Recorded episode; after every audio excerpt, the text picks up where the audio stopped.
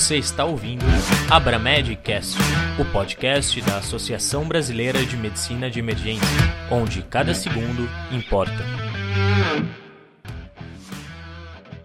Olá pessoal, aqui quem fala é Vitor eu sou médico emergencista e sou a voz do Abramedcast.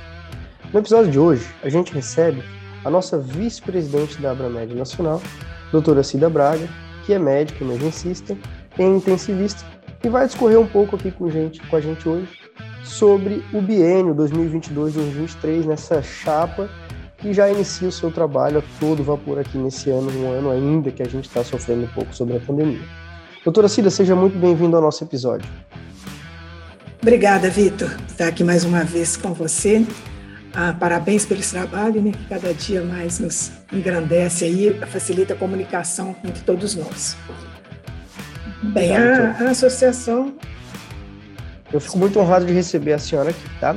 A minha ideia hoje é sabatinar a doutora um pouquinho hoje sobre algumas perguntas que vieram direto dos nossos ouvintes, tá? Eles fizeram essas perguntas é, para a Abramed e eu aproveitei esse episódio para a gente fazer essa resposta, tá? A minha primeira pergunta, ela já começa mais light, assim. Eu queria te perguntar o seguinte: o que, que a chapa para o biênio 22, 23, né, 2022, 2023, tem como preferência, tem como é, principal objetivo, né? O que, que a chapa ela expôs aí é, como vontades para esses dois esses próximos dois anos?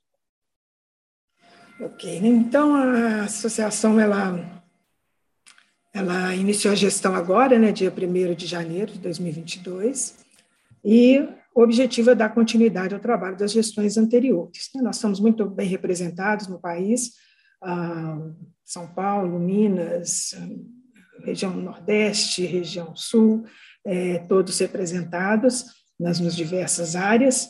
E nosso lema, integração e crescimento, ela nos fala dos desafios né, de estabelecer as regionais ainda não regularizadas, de acordo com o Estatuto Social, estabelecer novos departamentos, comissões, comitês, fortalecer os já criados, com certeza.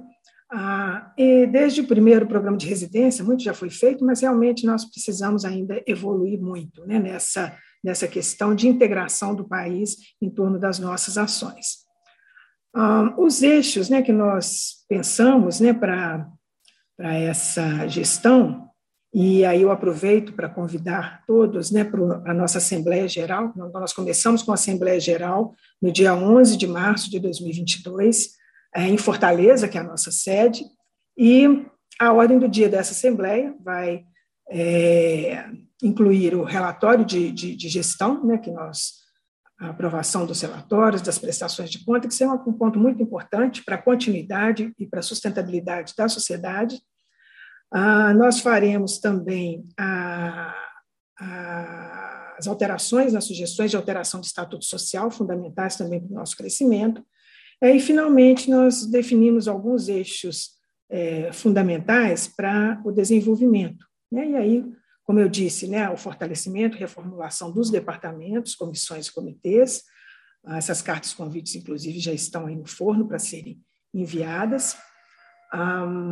A questão da, do estímulo aos regionais, novamente, né, lembrando que nós precisamos ter, ter as pessoas que estão é, envolvidas em cada região e realmente eles é, se manifestarem e virem para a Abramed.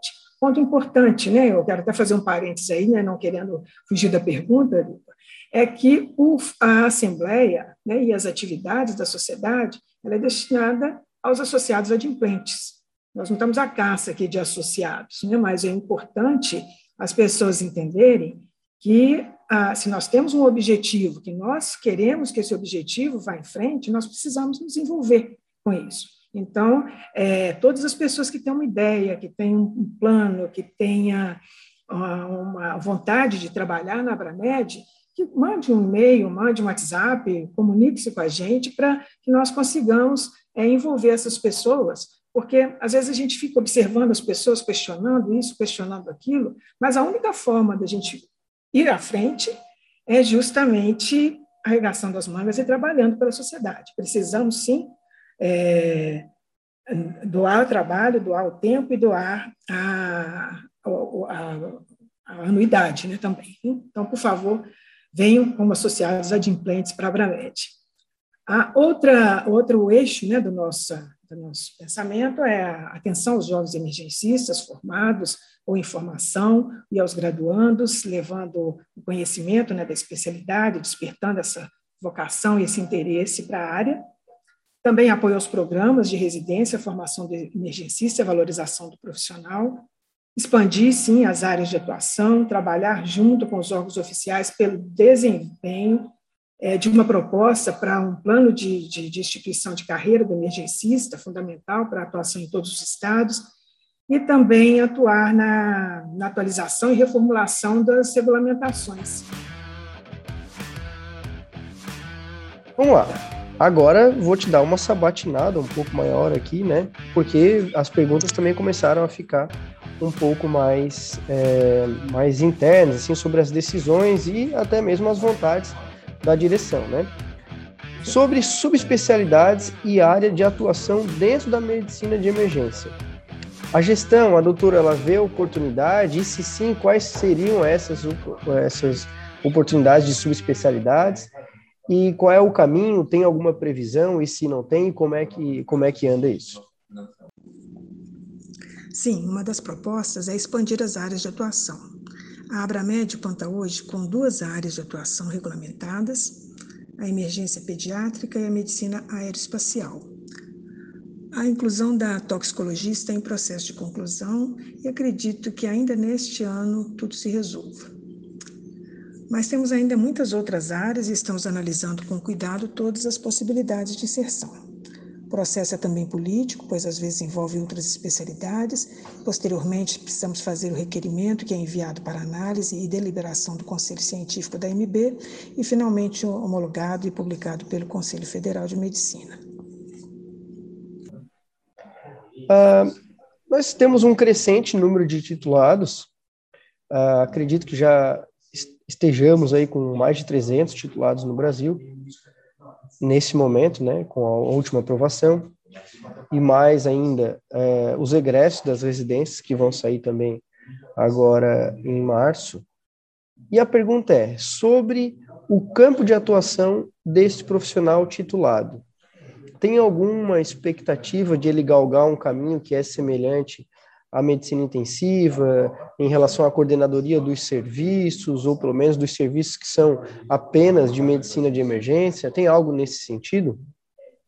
Sim, sim. Né? Através da nossa comissão de valorização profissional, ah, o objetivo é trabalhar, continuar, né, na verdade, o trabalho através da, é, dos órgãos oficiais para desenvolver é, as regulamentações as RDCs e realmente a exigência né, do coordenador no departamento de emergência e nas outras áreas né, de, de ação do emergencista.